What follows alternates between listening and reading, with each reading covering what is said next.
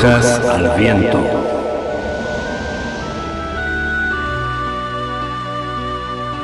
Brujas al Viento, un programa de participación abierta pensado para brujos, brujas y personas de la magia.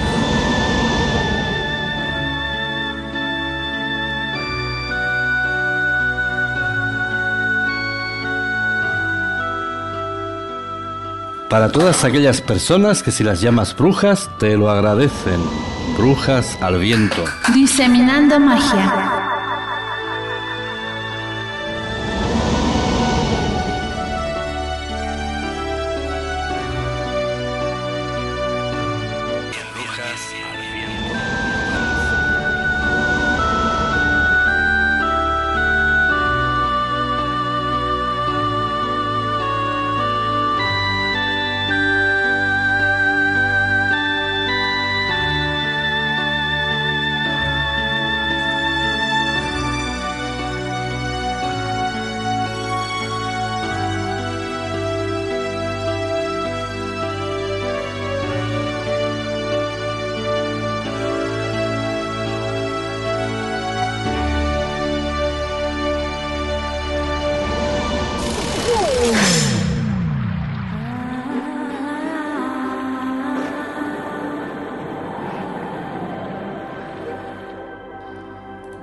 Buenas noches amigos y bienvenidos a una nueva edición de Brujas al Viento, un programa de brujos y brujas, para brujos, brujas y personas de la magia. Hoy traemos un programa como siempre que esperamos que sea de su interés. Vamos a hablar de secretos paranormales y del sexo y la fuerza psíquica. Presencias, secretos paranormales. Ya en un programa anterior, pues eh, tratábamos la cuestión de la fantasmogénesis, como dirían algunos, o de los eh, fantasmas, espectros aparecidos y cuestiones bastante inquietantes para algunas personas. Eh, recibimos en Radio Brujas, en esta emisora, hace ya algunas semanas, un correo, al igual que muchos, de muchos amigos y amigas, compartiendo experiencias, con dudas, consultas. Y bueno, esta especialmente nos llamó bastante la, atención. Ya habíamos recibido, habíamos tenido noticia de hechos parecidos especialmente cuando tratábamos la primera parte del tema de los famosos incubos o aquellos fantasmas sexuales, que ya dedicáramos tres partes, porque cada vez teníamos más participación y había más demanda sobre el tema, especialmente afectaba a mujeres. Muchas mujeres querían saber qué estaba ocurriendo con un fenómeno que, por ejemplo, en México se conoce como se me subió el muerto. Y en otras ocasiones, pues eh, había una. el fenómeno era más o menos variado pero esta eh, carta, este mensaje en concreto fue bastante, bastante interesante. Nuestra amiga no desea entrar en antena, desea respetar su, privacidad completamente y nosotros la respetamos, pero vamos a difundir su, um, su carta, por supuesto, con permiso de ella, respetando siempre su intimidad. Nosotros respetamos siempre la intimidad de nuestros amigos. Pues el mensaje decía así. Eh, queridos amigos de Radio Brujas, como les contaba en otro mensaje, durante dos años se mantuvo la amistad con esta persona que consideraba mi amigo. Incluso las pocas veces que pudimos conectar por webcam fue bastante extraño porque apenas pude verlo, se veía borroso y lleno de una especie de como de, de cuadros pixelados, interferencias y todo un tono muy verdoso, muy verdoso eh, así llenando la pantalla. Decía ser de Perú y nunca pude oír su voz. Me hizo sospechar porque nunca me llamó en dos años y pensé que era casado. En esa época tuve un desengaño amoroso y la verdad siempre fue un caballero conmigo y me ayudó a salir del bache. Charlábamos mucho y en ocasiones alguna noche entera. Su comportamiento eh, aparentemente nunca fue raro excepto un día que me dijo textualmente que nunca lo podría entender porque él no era de este mundo. Y yo, pues, entiéndame, lo tomé a broma, aunque él no, no era una persona dedicada al humor ni a ser cómico. Eh, yo siempre terminaba enojada bastante porque a veces desaparecía durante semanas completas o incluso en mitad de la charla cuando yo más necesitaba un amigo. Supe que algo marchaba mal casi ya a los dos años porque una noche pude sentirlo claramente en mi cama.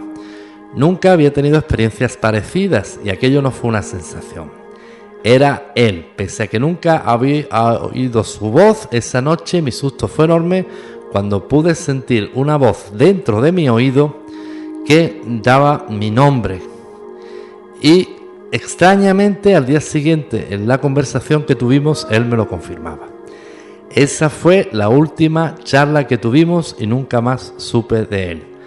Por favor, necesito ayuda. Todo esto fue tan, tan extraño que me tiene desconcertada y he tenido una relación después, pero algo se interpone. Por favor, no publiquen mi nombre, ¿de acuerdo? Pues, ¿de acuerdo? Pues Anónima, ya sabes que nos interesó bastante en todas estas experiencias y coincide como muchas otras amigas, lo que pasa es que nunca han sido tan extensas, siempre dan el planteamiento más o menos aproximado, pero ya hemos tenido noticias de algunas de estas eh, charlas misteriosas y extrañas. Pues vamos a una pausa y continuamos.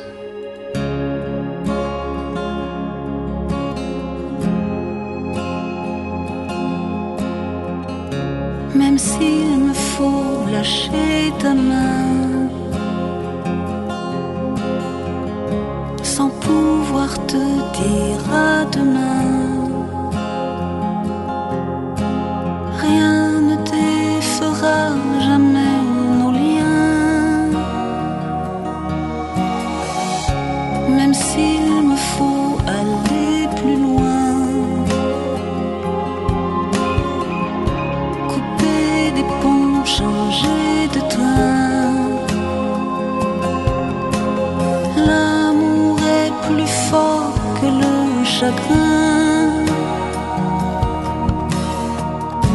L'amour qui fait battre nos cœurs va sublimer cette douleur. Transformer le plomb en or, tu as tant de belles choses à vivre encore. Tu verras au bout du tunnel se dessiner un et refleurir les lilas. Tu as tant de belles choses devant toi.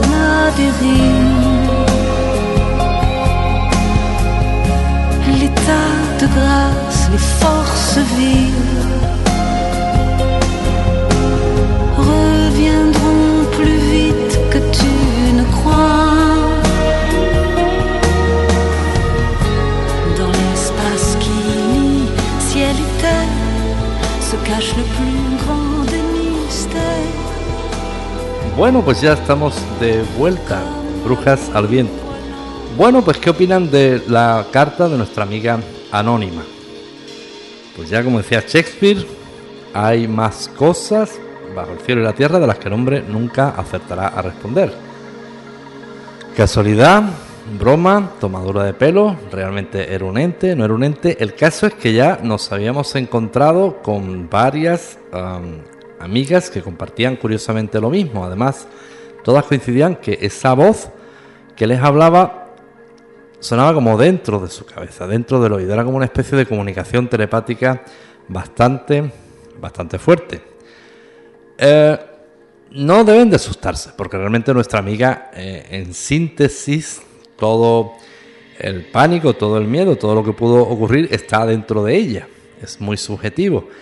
En realidad, si consideramos la, si lo consideramos como un ente, pues eh, le resultó útil, le resultó positivo porque la acompañó, le, sirvió de amigo, de consejero, incluso en ocasiones de, de pañuelo de lágrimas y nunca, nunca le realizó ninguna, ninguna agresión, exceptuando al final que para ella fue algo bastante extraño e incómodo y ella nos cuenta que sintió bastante miedo. Pero ya tenemos varios casos de principalmente mujeres que nos comentan que han tenido una relación así chateando por internet y que a la hora de, comunicarse con el otro, pues desapareció. Eso aparentemente es muy frecuente y se presta pues a, la broma o a la gracia y tal. Pero algunas guardan una tónica de procedimiento bastante curiosa, extraña y común, que nos lleva a pensar que hay algo más extraño detrás de todo esto, principalmente aquella primera de aquel programa de Incubos, bastante emotiva e, e interesante. Ahora de nuevo la de esta amiga pues nos pone de nuevo en la pista de estos sucesos. Si tienes alguna experiencia parecida, bueno, y deseas compartirla con nosotros, pues anímate. El email de esta emisora pues puedes dirigirte a brujasalviento@hotmail.com o a través de la página de Facebook, también por inbox, puedes dirigirnos tu, tu, mensaje y compartir tu experiencia. Si es tu deseo, nosotros respetaremos tu anonimato. Los secretos paranormales.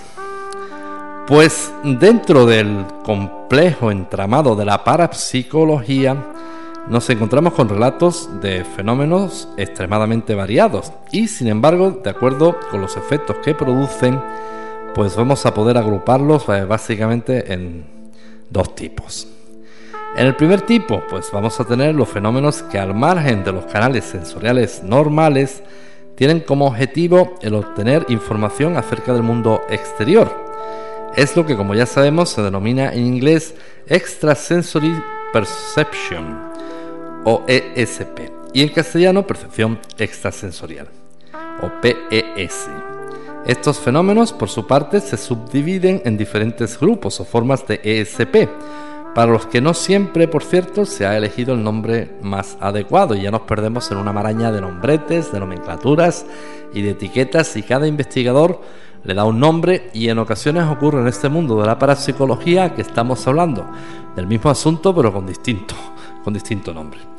Pues de este grupo y de esta división pues tendríamos en el primer apartado la telepatía, que como todos saben consiste en la transmisión o lectura del pensamiento, es decir, eh, recepción extrasensorial de información acerca de los procesos mentales y de las experiencias subjetivas de otras personas.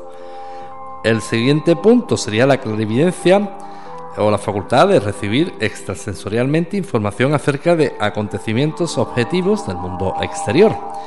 El siguiente punto sería la proscopia o precognición, mientras que los dos tipos anteriores se hallan estrecha y mutuamente relacionados y solo se diferencian por la naturaleza del objeto que origina la información, la precognición suministra nuevas dimensiones a nuestro estudio.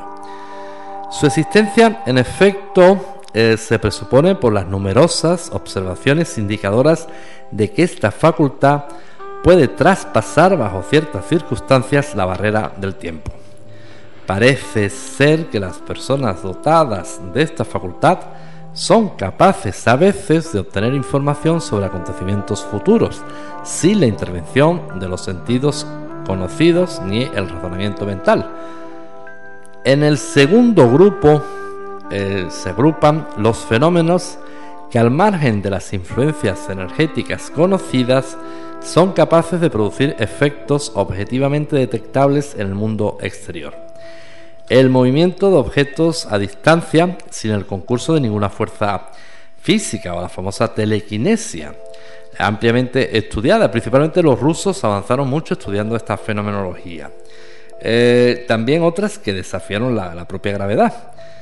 Los cambios en el estado de la materia también afectan. Las transformaciones de energía, cambios de temperatura, producción de sonidos diversos y efectos electromagnéticos que se originan sin ninguna causa física conocida y la influencia que aparentemente ejerce la simple concentración mental sobre reacciones químicas y sobre procesos biológicos constituyen los casos más representativos y sorprendentes. Pero la parapsicología hasta ahora había tenido mucho hincapié en investigar los sucesos electromagnéticos principalmente y sobre todo la acción en mundos y campos analógicos. Pero la revolución de las computadoras de Internet y las comunicaciones ha obviado un poco y ha pillado a traspié al mundo de la investigación parapsicológica y nosotros estamos observando cada vez más una serie de fenomenología que ya ha avanzado dentro del mundo digital. Eh, parece como si una serie de energías o de fuerzas pudieran influenciar en el mundo este de los códigos binarios, de las computadoras, etcétera, etcétera. De todo punto de vista de lógica y de razón, si estas entidades han podido intervenir en procesos analógicos o procesos antiguos, es, para ellos sería mucho más fácil acceder a comunicaciones o a telecomunicaciones de, por ejemplo, de, de Internet y lo que nos estamos ocupando. La sola enumeración de estos fenómenos, incluido por algunos autores en el dominio de la parapsicología, nos hace vislumbrar por qué existe tanta confusión en esta esfera de la ciencia. Hasta el punto que incluso la delimitación de su territorio generalmente es eh, difusa.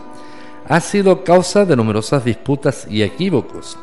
Hoy, sin embargo, hay que reconocer que es mucho mayor la preparación y la capacidad para distinguirla de otras ramas de la ciencia, las llamadas paraciencias.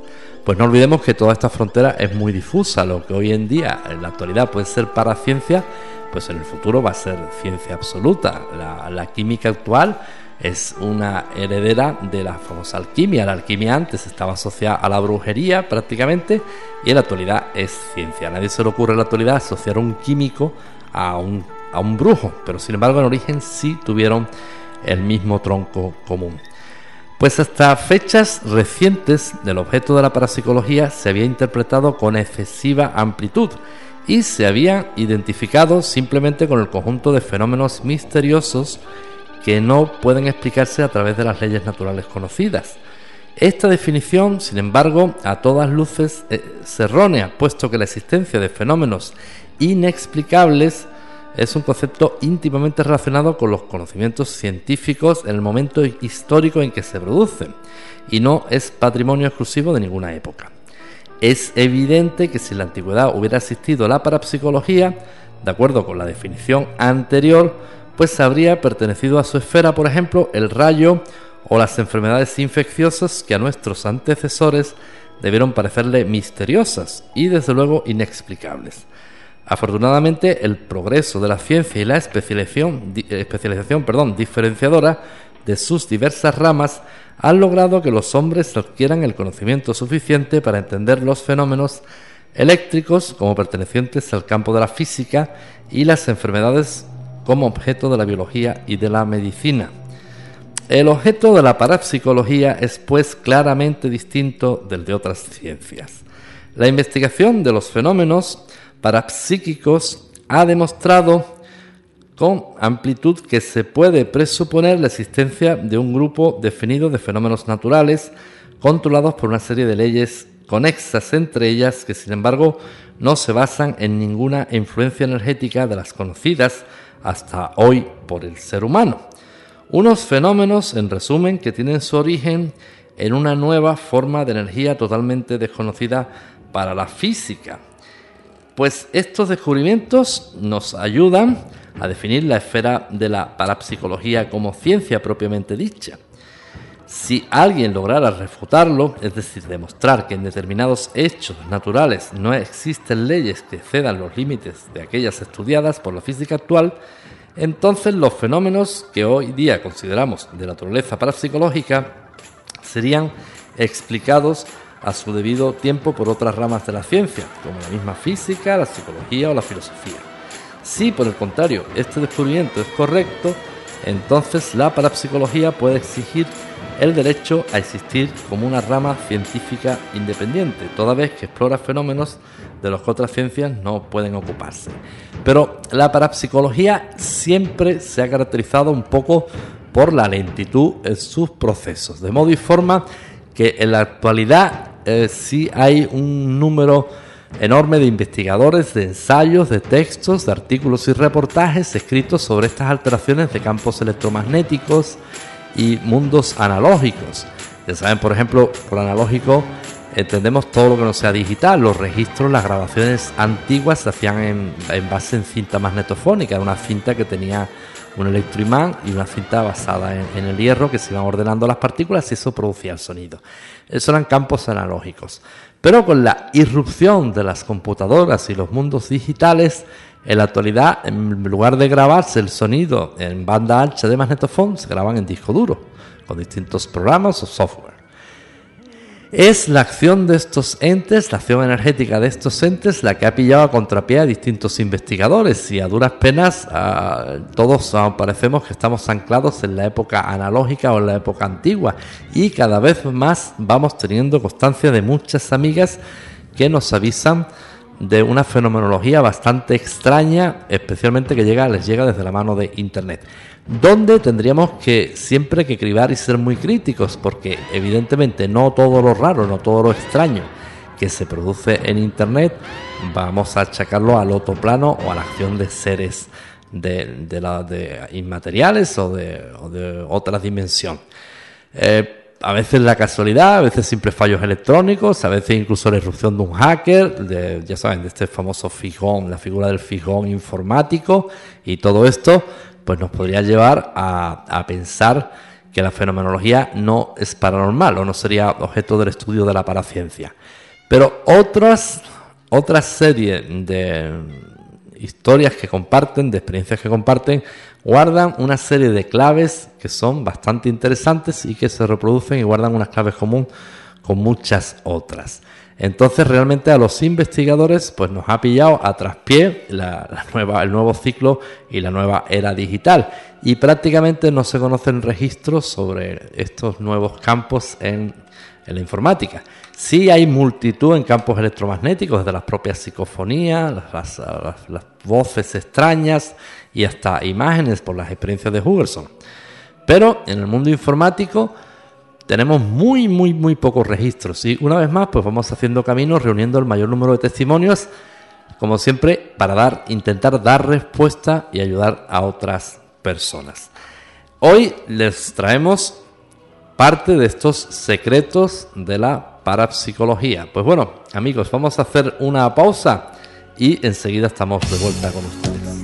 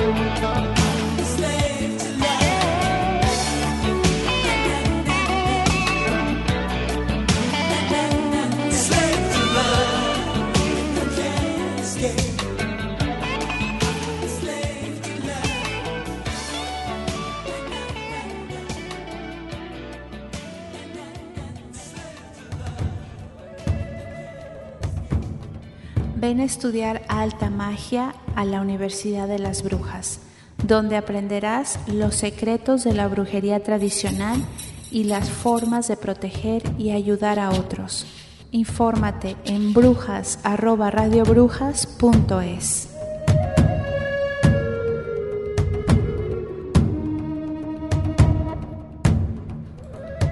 Bueno, estamos de vuelta en Brujas al Viento, programa de brujos y brujas, para brujos, brujas y personas de la magia.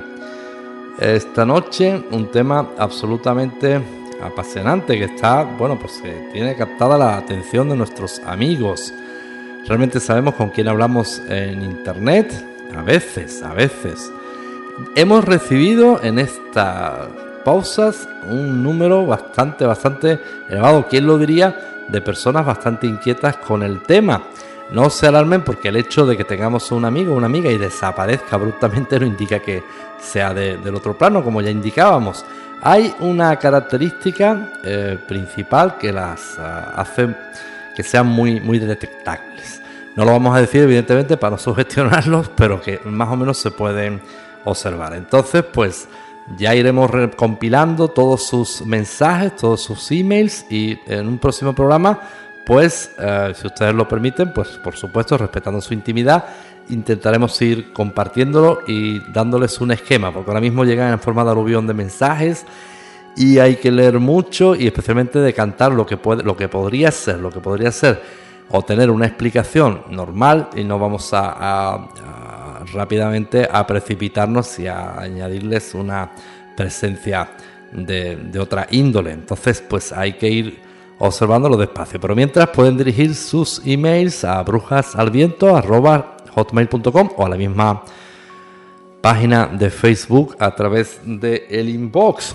Eh, ¿Tiene algún peligro? ¿Entraña algún peligro si hemos estado hablando con alguna entidad así medio extraña? Pues ninguno que, sepamos, no hemos tenido ninguna experiencia negativa y, distinto al impacto psíquico que eso nos puede llevar.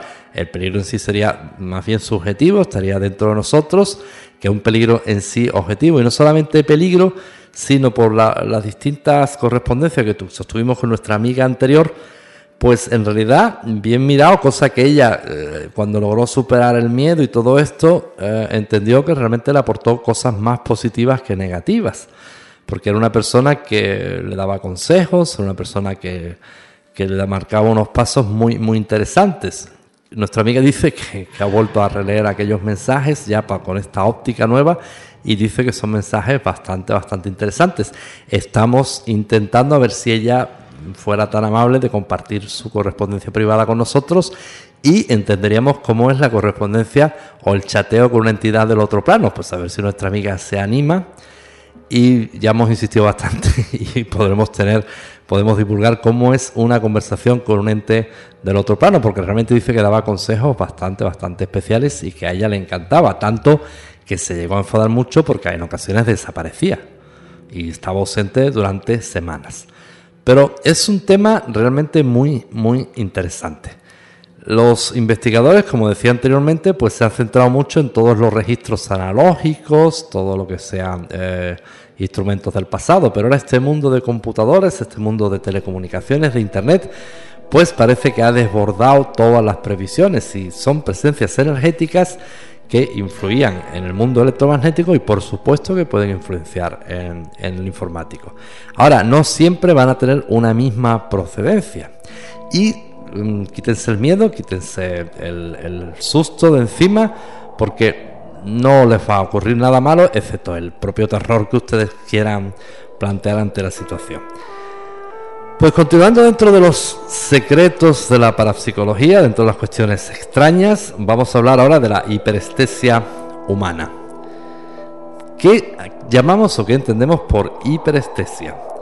Pues formaba parte de aquellos fenómenos parapsicológicos que ya incluíamos en nuestro cuadro general. Pues en qué consiste, qué es y exactamente qué es la hiperestesia. Pues se trata de una agudeza de los sentidos, de una especie de hipersensibilidad para la captación sensorial de los fenómenos, mediante la cual y de una forma inconsciente se pone en movimiento todo el mecanismo psíquico y corporal de la persona. Esta simultaneidad psíquico-física no debe de resultar extraña, pues está comprobada que cualquier emoción anímica produce un efecto sensible en el cuerpo. Hasta el punto de que, en realidad, y como dice el doctor Klander, sentimos e imaginamos con todo nuestro cuerpo, traicionando con ello nuestros más secretos pensamientos y experiencias internas. Por lo demás, está fuera de duda que en lo que se refiere a la piel, ésta se convierte en ciertos momentos en un órgano de expresión tan importante como puedan ser los ojos con respecto al significado de las emociones, como lo demuestra el hecho de que tal posibilidad se haya manifestado en la mayoría de los radioestesistas, mediums, sensitivos o adivinos. Sería por eso pues bastante interesante fijar qué grado de desarrollo pueden alcanzar la hiperestesia en el ser humano. Pero tal cosa no parece posible, al menos por ahora. Lo único que sabemos con seguridad es que los sentidos, o gran parte de ellos, pueden ser impresionados inconscientemente por los más nimios e insignificantes estímulos. Pero si lo dicho hasta aquí nos informa sobre todo de una percepción extraordinaria, esto no debe de llevarnos a, un error, un error frecuente de confundir la hiperestesia con la telepatía. La telepatía requiere de un emisor y de un receptor para que exista la comunicación. Y esto último es fundamental, ya que si bien es cierto que cuando se habla de hiperestesia se habla de percepción, esta se realiza siempre a un nivel puramente físico que nunca llega a superarse. Tanto es así que, como se ha comprobado, en cuanto al hiperestésico se la aísla de una forma total, su capacidad de percepción se anula por completo. Precisamente en este matiz radica la diferencia entre un fenómeno y otro. Entonces planteamos esto porque, atención, esta fenomenología que venimos observando de comunicación con eh, entidades eh, bastante extrañas que no son humanas, pues siempre las brujas son más sensibles a establecer este tipo de comunicaciones. Personas que, ya pues eh, se han iniciado en la magia, personas que tienen una serie de capacidades, son las que con más frecuencia logran contactar con estos seres. Nuestra amiga anónima que nos mandaba esta serie de, mensajes, ella es bruja. Y eh, siempre Dice ella que nunca, al principio nunca notó ningún gesto extraño, pero sin embargo sintió cosas. Pero como saben nuestras amigas brujas, siempre estamos educados para no buscarla todo una explicación extraña y al tratarse de nuestras propias vivencias, pues nunca le damos importancia, aunque lo tengamos delante de nosotros. Este, esta fenomenología de la hiperestesia nos hace desarrollar todas las capacidades y tener una percepción cósmica especialmente singular, solo alcanzada por algunos maestros, grandes maestros del, yoga. Eh, es un matiz el que tiene que diferenciar la telepatía de la hiperestesia, aunque es muy posible también que se den los dos. Y por telepatía, atención, no solamente tenemos que entender la transmisión del pensamiento, sino que, por ejemplo, una serie de emociones y de vivencias que está experimentando el emisor también pueden ser transmitidas a un receptor. Es mucho más complejo de lo que en su día se eh, conceptuó como telepatía. No solamente es la transmisión de un pensamiento, es eh, una serie también de enseñanzas que se transmiten a través de la telepatía.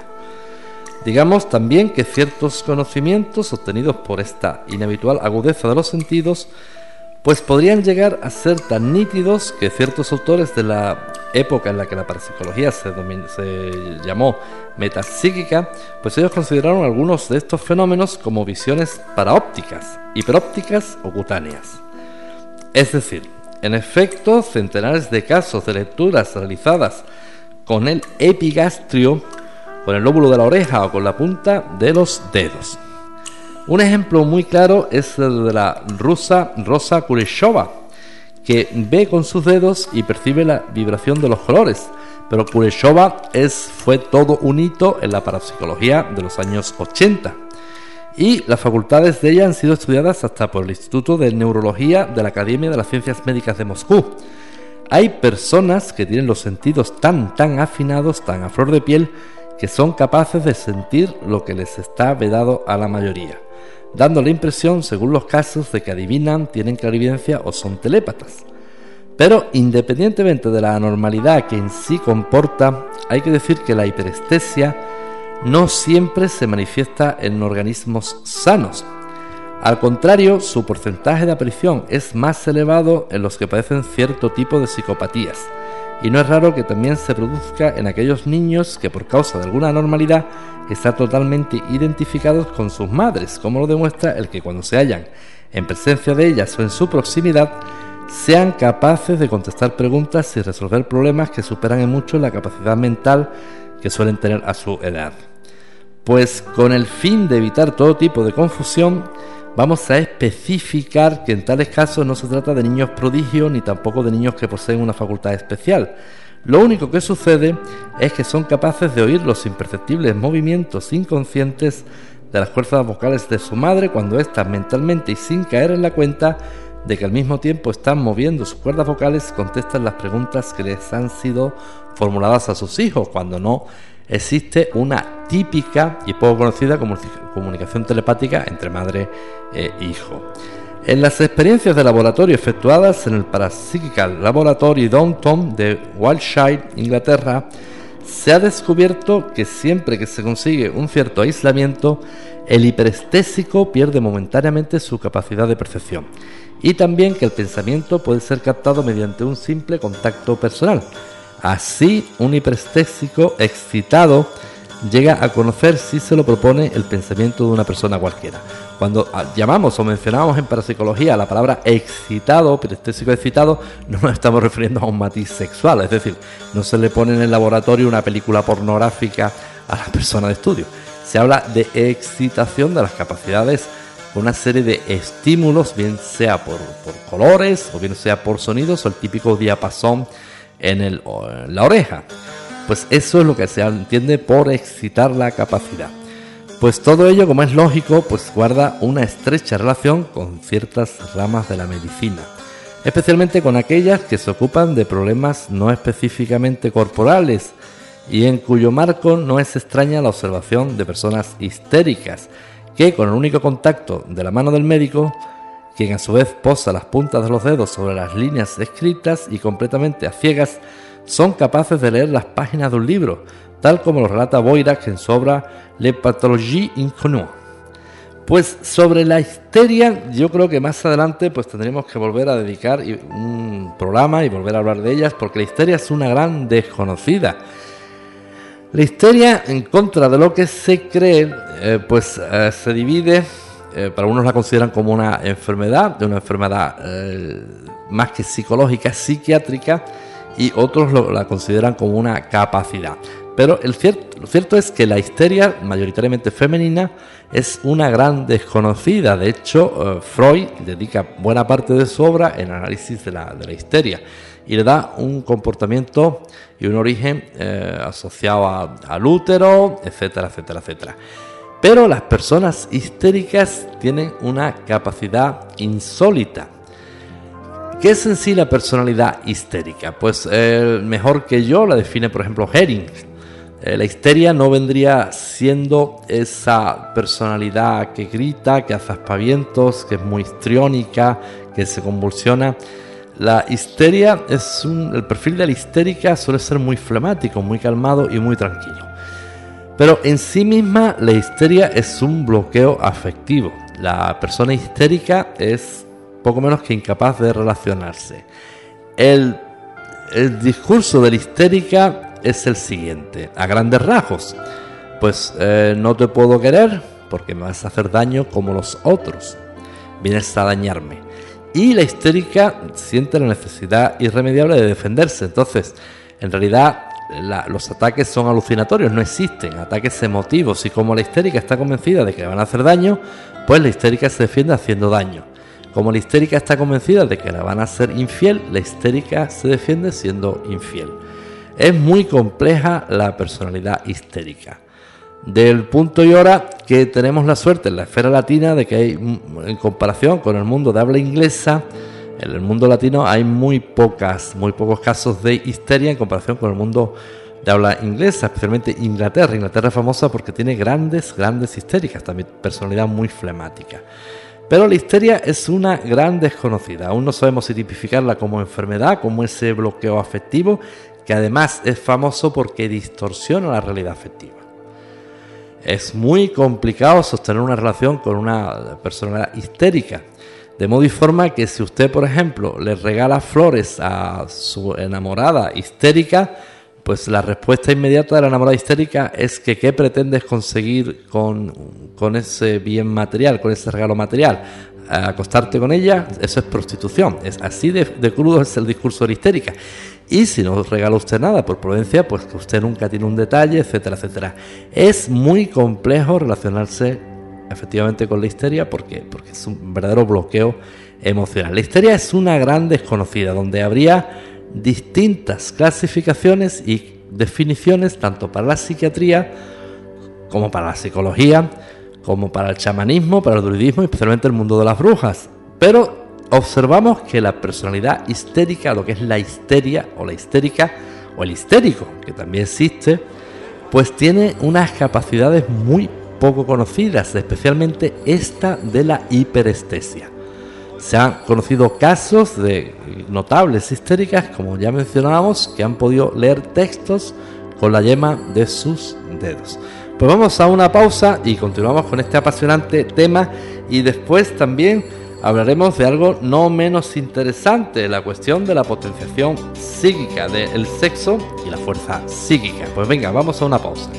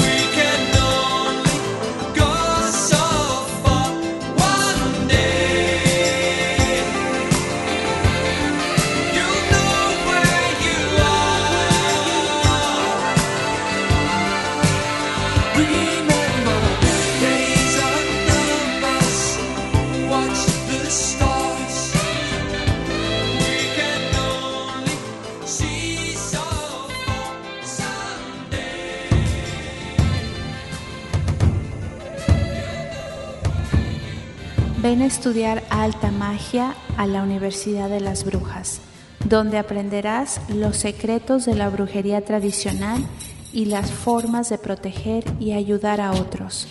Infórmate en brujas@radiobrujas.es.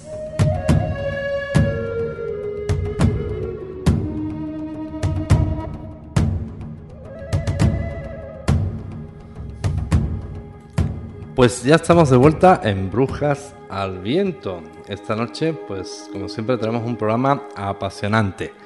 Pues eh, en la pausa, muchas amigas, por ejemplo, la página de Facebook, Lucía del Mar, nos comenta sobre el tema este de los seres.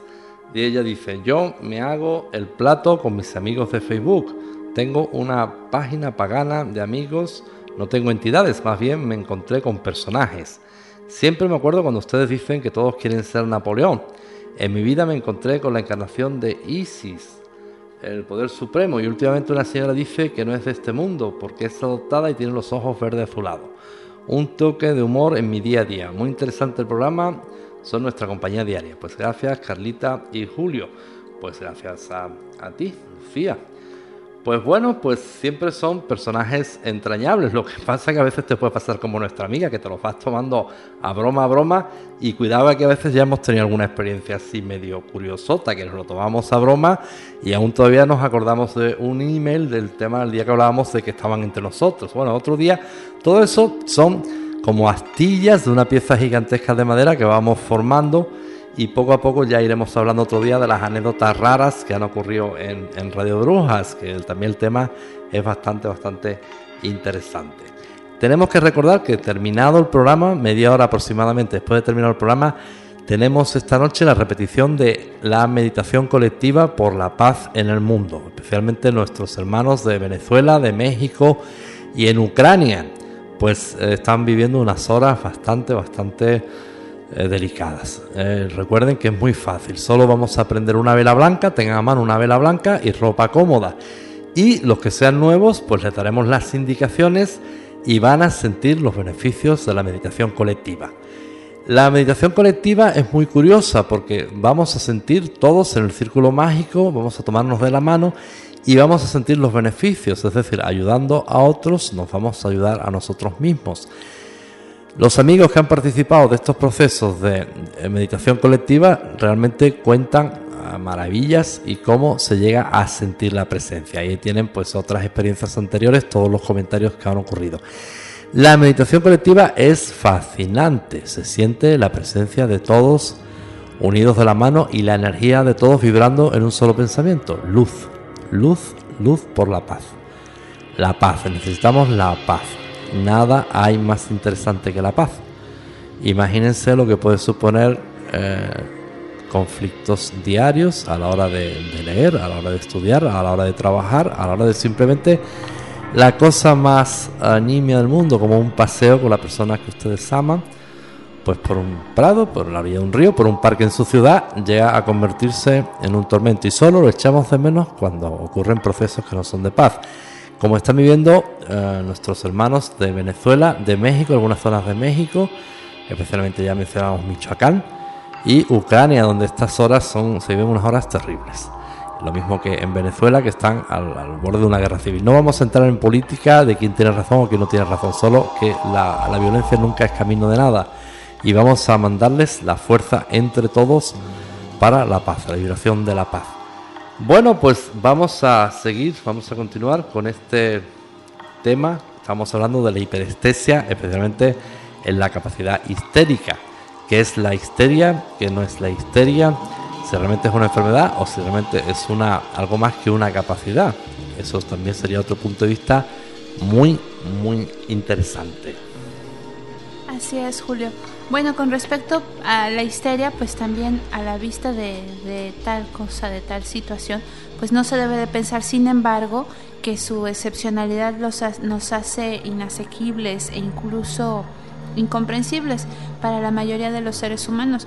Sería un error ya que pues precisamente con el adecuado entrenamiento se puede alcanzar conscientemente un grado muy notable de hiperestesia, sino ¿Cómo explicar la irrefutable prueba de que nos dan los marineros capaces por su profesión de captar objetos a distancias mayores en las que pueden controlar otras personas o la de los pintores cuya habilidad los lleva a percibir matices que los demás no saben cómo ver? Como continuamente comprobamos en los grandes maestros, eh, ¿qué decir finalmente de ciertas razas obligada a ello? Cierto es que por la necesidad y por el medio, pero poseedoras de un oído y de un olfato que superan lo normal y alcanzan grados de semejantes a los ciertos animales especialmente dotados. El problema aquí es de la histeria. Pues efectivamente, la histeria es una capacidad o es una enfermedad. Entonces, eh, tendríamos que intentar reconducir sobre las capacidades que tiene la histeria y todos los, los fenomenologías. Hasta ahora ha sido asociado al mundo femenino, pero también hay los hombres también en ocasiones pueden ser grandes, grandes histéricos. Esta capacidad hiperestésica ha sido observada tradicionalmente por la psiquiatría, pero ha pasado como un velo y ha pasado de puntillas por encima. Entraba en el capítulo de cosas y cuestiones extrañas. Esta poca valentía en lo que se ha considerado una ciencia que se consideran a sí mismos bastante serios, pues la ha puesto en ocasiones en entredicho. Eh, Carla nos va a hablar ahora de la hiperestesia animal, animales que responden, atención, inteligentemente. Bueno, en realidad yo creo que todos estamos rodeados de estos animalitos que responden muy inteligentemente, ¿no, Julia? ¿Va con segundas o...? no, Julio, para nada. Eh, bueno, nada de lo que se ha estado hablando, Julio, pues contradice una verdad científicamente comprobada, ¿no? La hiperestesia también existe en los animales, exactamente igual que ocurre con el hombre, y a veces es una forma acusadísima, especialmente en los perros de raza, los pastores alemán, los belga, con los cuales se han efectuado estudios y experimentos de muy notable calidad científica. Todo empezó a finales del siglo XIX cuando el extraordinario comportamiento de ciertos animales llamó la atención de los científicos preocupados por esta clase de temas. En 1892, un viejo oficial prusiano jubilado y misántropo llamado Wilhelm von Osten adquirió un caballo ruso al que llamaban Hans.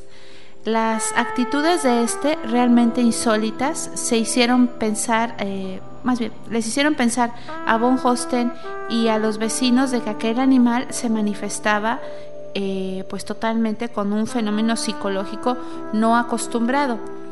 Convencido de que se hallaba en presencia de un ejemplar único, su dueño, armado de paciencia y utilizando adoquines de madera, le enseñó a realizar infinidad de operaciones aritméticas de cuya complicación había, bueno, habla muy bien el hecho de que el bruto llegó a resolver verdaderos problemas de raíz cuadrada, pero no paró ahí la cosa, pues Hans aprendió a leer y a distinguir en el terreno de la música los acordes armónicos de los disonantes, así como a memorizar una apreciable cantidad de datos y a solucionar, en fin, todos los problemas con que suele enfrentarse un colegial de 14 años. Hasta tal punto llegó la situación que en 1904 fue nombrada la primera comisión científica compuesta por varios profesores de psicología y fisiología, el director de un jardín zoológico, un director de circo, veterinarios y oficiales de caballería para investigar el caso. Si bien la comisión no descubrió nada sospechoso, también se aventuró a emitir un veredicto alguno en vista de lo cual se pasó a la organización de la segunda, que por medio de uno de sus miembros, el señor Pungst, redactó una memoria en la que se sostenía que el caballo no tenía la menor inteligencia, sino que obedecía a las señas imperceptibles, infinitesimales e inconscientes que se escapaban a su dueño. La decepción producida por esta nueva y tajante conclusión no desanimó a ciertos admiradores de la obra de von Osten. Entre ellos se encontraba el rico industrial de Elberfeld, el señor Kral, quien continuó eh, por su cuenta la obra de Berlinés, adquiriendo para ello otros dos sementales árabes llamados Mohammed y Sarif cuyas proezas pues superaron enseguida las de su compañero. A estos educandos eh, siguieron otros dos, Berto, un caballo ciego e inteligentísimo, y Haenshen, un pony vivaracho y muy alegre que alcanzó un nivel bastante considerable en el terreno de las matemáticas. Los experimentos de, de Kral llevó eh, pues, a cabo con los referidos caballos fueron ciertamente asombrosos.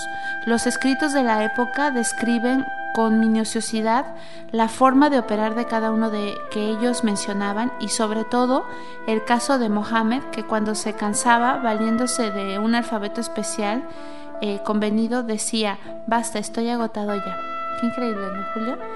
Entonces, eh, fueron tanto los experimentos efectuados y tan sorprendentes los fenómenos realizados por los caballos de Elferberg que el mundo científico no tuvo más remedio que ocuparse del asunto. Se formó pues una comisión de sabios entre los que se hallaban el doctor Edinburgh, eminente neurólogo de Frankfurt, los profesores Kremer y Ziegler de Stuttgart y otro otro médico del Instituto Pasteur, el doctor Clapare, de la Universidad de Ginebra, el profesor William Mackenzie de Génova, el doctor eh, Ferrari. Y bueno, una infinidad de personas se volcaron hasta premios Nobel con, con estos caballos.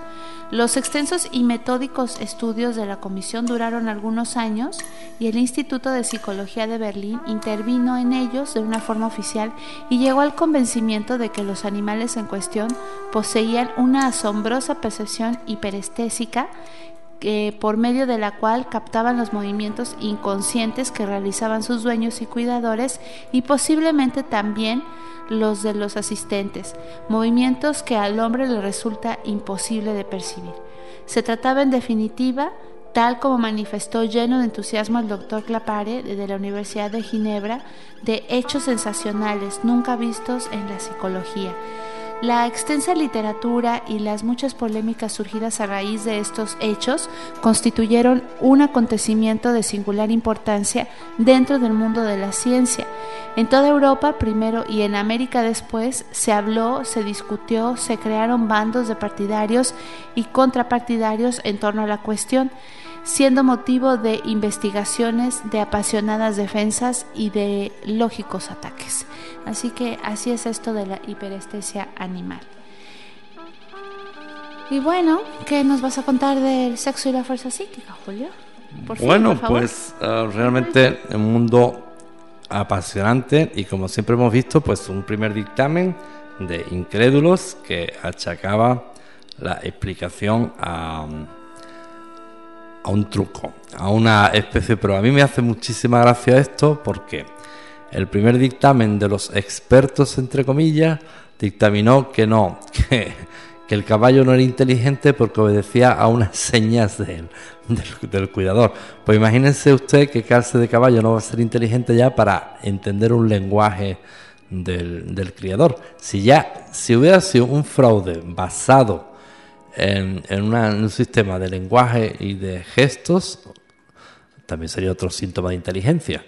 Pero bueno, después eh, así ocurren las cosas, así pasó con Mesmer y siempre el empeño en negarlo todo, en negarlo todo y no puede ser y no puede ser y no puede ser.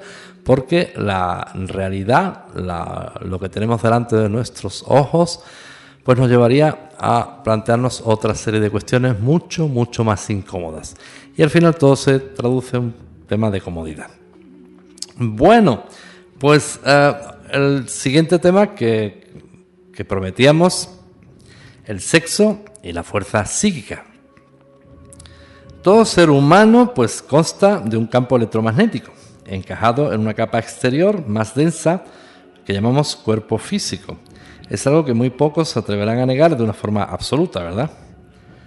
cierto que para algunos el asunto no pasa de ser una simple creencia, lo que así piensan, sin embargo, no tienen en cuenta los numerosos ejemplos en que se basa tal afirmación.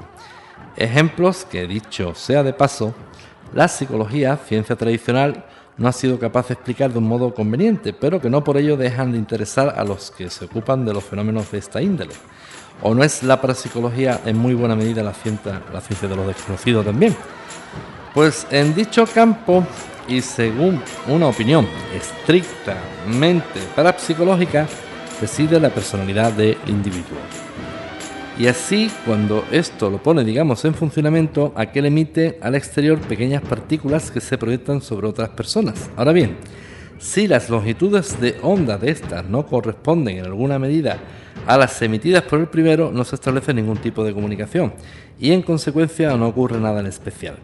Pero si por el contrario, y esto es lo importante, ambas longitudes se corresponden, la respuesta es positiva, debido a que se ha producido un impacto magnético. Han tropezado pues dos espíritus afines que vibran en la misma armonía.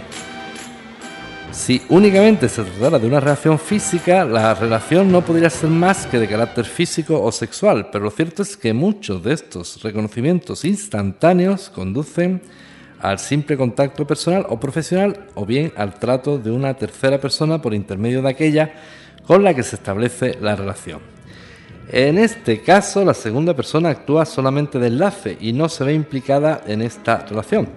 El individuo de tipo medio superior demuestra normalmente cierta sensibilidad en mayor o menor grado respecto al ambiente en que vive y a la gente que lo rodea. Sus estímulos sensoriales le hablan en la medida de lo posible de esa otra persona. Ahora bien, si se compara su percepción extrasensorial con su ESP, el resultado arroja un saldo desfavorable para la primera, que actúa de una forma más lenta. La ESP es instantánea y se sitúa además por encima de toda lógica, eh, frecuentemente en conflicto con toda la, la deducción racional. Detalle este que no contradice que se trate de un hecho invariablemente normal. El campo electromagnético no es por consiguiente un poder místico venido de eh, fuera, como esas dotes maravillosas para cuyo estudio y canalización sería preciso consultar antiguos textos orientales. Es una virtud interna con natural cuya importancia depende del uso que se le dé y del desarrollo a que se la someta, con lo que no se hace más que llevar a cabo la misión asignada por la naturaleza. Traslademos ahora estas vinculaciones al campo de la relación sexual. Y supongamos por un momento que alguien se inclina instintivamente hacia un individuo del sexo contrario que la atrae por su belleza o por una cualidad igualmente excitante. El vínculo así establecido no tiene nada de extraño, pues ¿cómo podría tenerlo?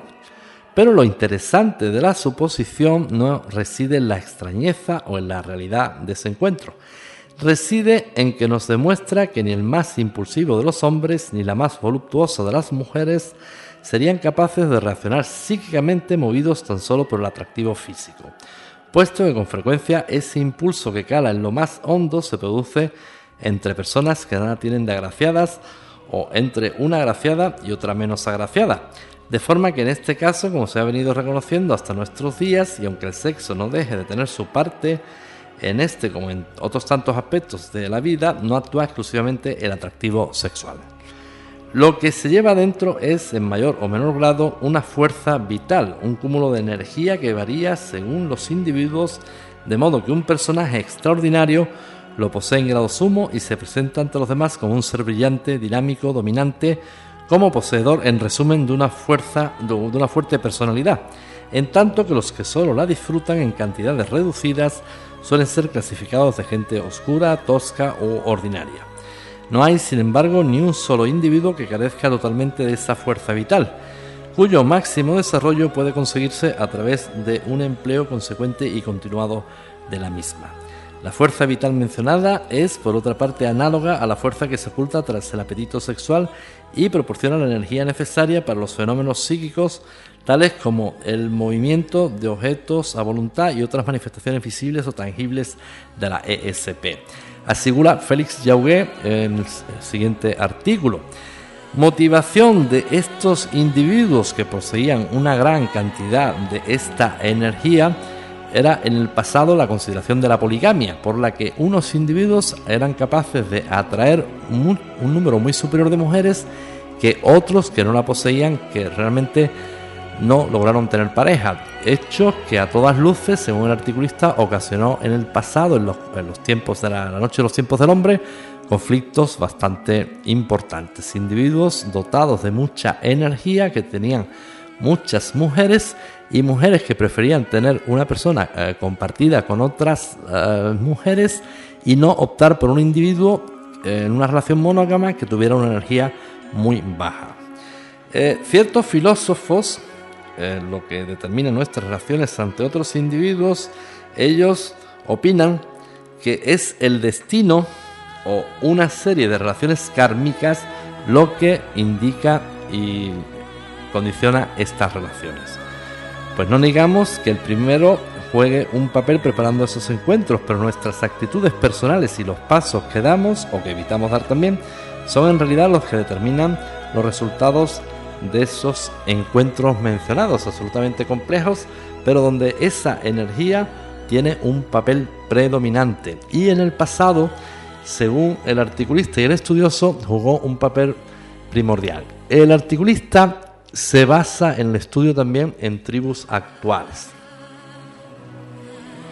Bueno, el hecho es que uno, eh, de que uno esté sincronizado con otra persona, pues servirá de ayuda o será un obstáculo para las relaciones físicas.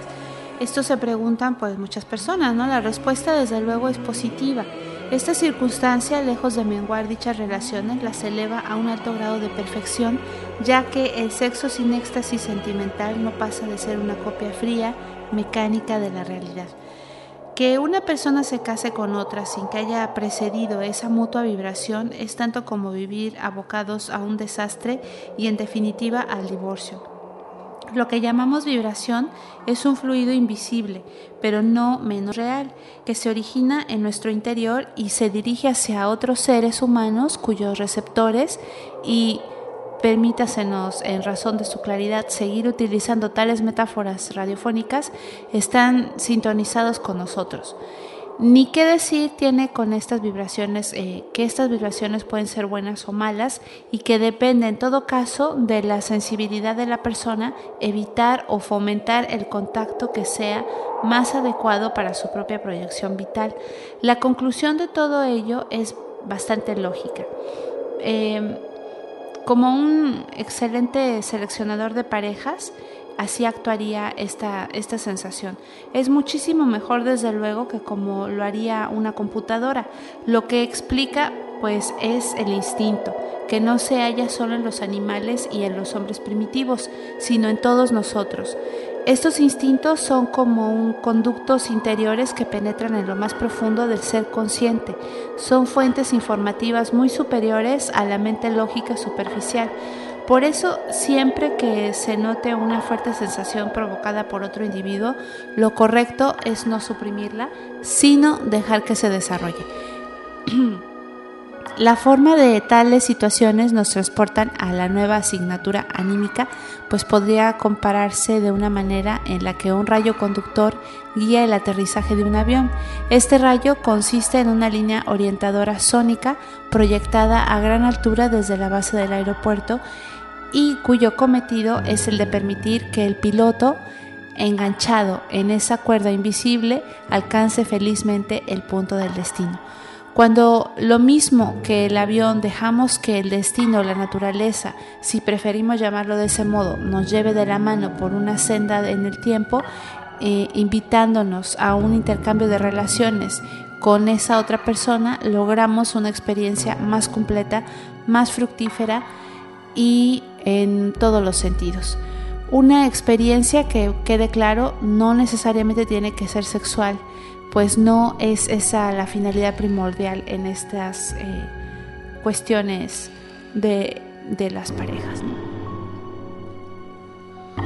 Pues efectivamente, es una capacidad y es una energía insuficientemente estudiada. Esa luz misteriosa que todos poseemos son muchos los que aseguran haber visto en torno al cuerpo de ciertas personas esa especie de halo que llamamos aura y que constituye el borde del campo electromagnético integrante de nuestra personalidad. Hace 60 años aproximadamente, el doctor Walter Kirchner inventó un aparato para que pudieran percibirla todos cuanto quisieran. La pantalla Kirchner utiliza un tinte de alquitrán de hulla llamado diacianita, que aplicando un cristal hace que la aura sea visible. Ahora bien, ¿cómo es el aura humana? ¿Cuáles de sus rasgos eh, esencialmente percibimos? Pues digamos ante todo que lo que la caracteriza en primer lugar es la aguda sensibilidad que reside en sus filos, es decir, en los límites exteriores de ese campo magnético que es el organismo humano. Por consiguiente, nuestra más fina sensibilidad no está a flor de piel, como piensa la mayoría de la gente, sino por encima de ella. Hasta el punto que en no pocos casos el tocar levemente la superficie del cuerpo humano consigue los máximos efectos y estimula la reacción sexual bastante más que un contacto prolongado. Pero nada de lo que decimos es totalmente nuevo. Las religiones primitivas, llenas de misterio, creyeron captar eficazmente la estrecha relación que existe entre los estímulos humanos de orden físico y los de carácter espiritual. Eh, a diferencia de las iglesias posteriores, en lugar de dar preeminencia a, lo intelectual con detrimento de lo físico, favorecerían toda clase de experiencias la total ruptura con ese mundo real que nos encadena y el abandono del propio yo para fundirnos con otra persona. ¿Acaso con una divinidad era solo posible a través de un doble conductor? Sintonización espiritual y simultáneamente éxtasis físico. Eh, también los tan mal conceptuados rituales orgiásticos, los ritos misteriosos de Eleusis, Asia Menor y Persia, eran en realidad unos métodos muy eficaces de fusión total. ¿Qué más puede desear el hombre que su completa unión con la divinidad o con el ser humano que ha elegido? Si se tiene en cuenta que la mayoría de los hombres son seres solitarios, se comprenderá perfectamente por qué razón la obtención de esa plena fusión es una empresa que valdría la pena intentar. Para ello no hay que recurrir a los misterios eleusianos, aun suponiendo que se disfrutase de las ventajas de la comunicación extrasensorial. Es necesario recordar que el desarrollo de la ESP no descansa en la concentración, sino en la relajación, que no es tan fácil de conseguir como a primera vista pudiera parecer.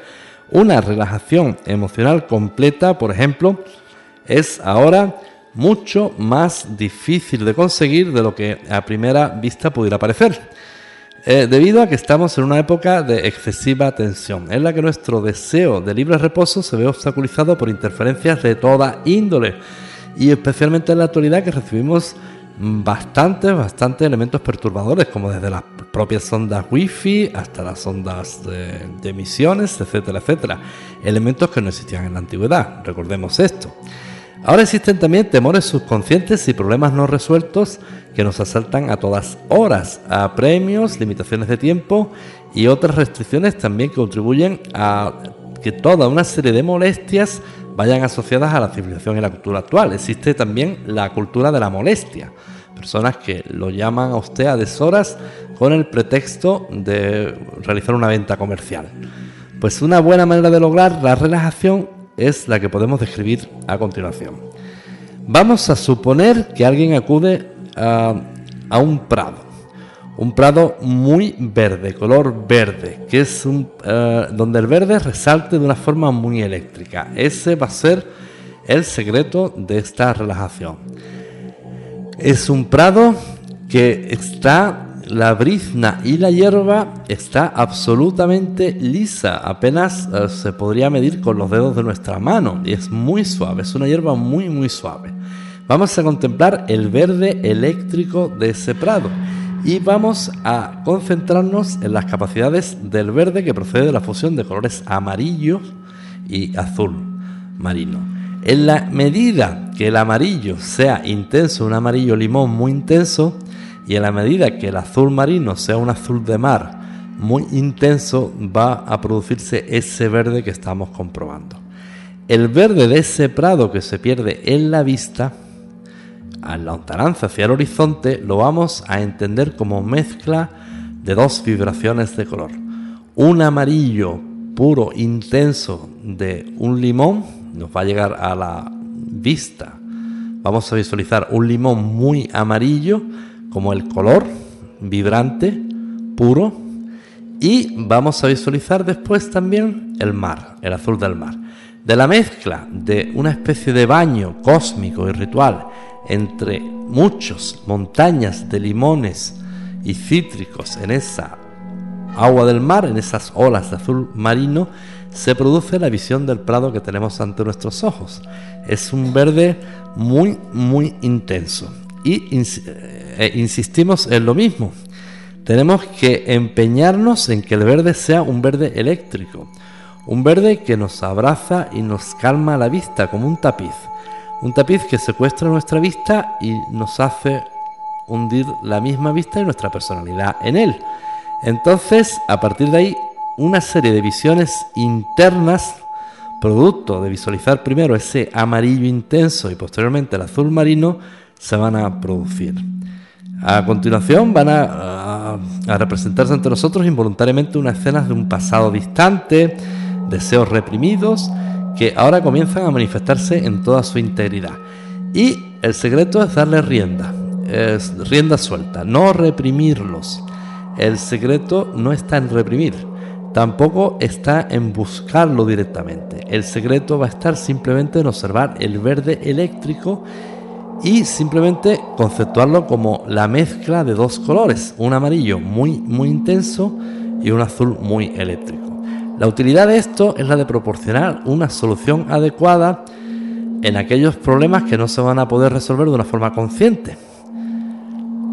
A continuación, todos estos pensamientos que nos asaltan les vamos a dar rienda suelta. No nos vamos a dedicar a reprimirlos. Simplemente, si llegan, pues son bienvenidos. Si no llegan, pues tampoco los buscamos. Eh, llegan una serie de emociones, incluso podrían llegar a emociones sexuales, pues igualmente le vamos dando rienda suelta. Liberamos porque todo es energía. Y donde el concepto de represión nos haría castrar bastante esa energía. Recuerden siempre, el secreto está en la visión de un prado muy verde, un verde muy eléctrico. Un verde que es la fusión del mismo amarillo, el amarillo que tengan ustedes conceptuado como el amarillo más intenso, y de un azul marino. Limones y olas de un mar. Y nosotros bañados en ese mar. La traslación es un prado. Y en ese prado van a llegarnos una serie de respuestas también, no solo de sensaciones. Asociar respuestas y sensaciones es parte de esas vivencias. ¿Dónde? ¿Qué perseguimos con todo esto? Pues va a aflorar el maestro interior.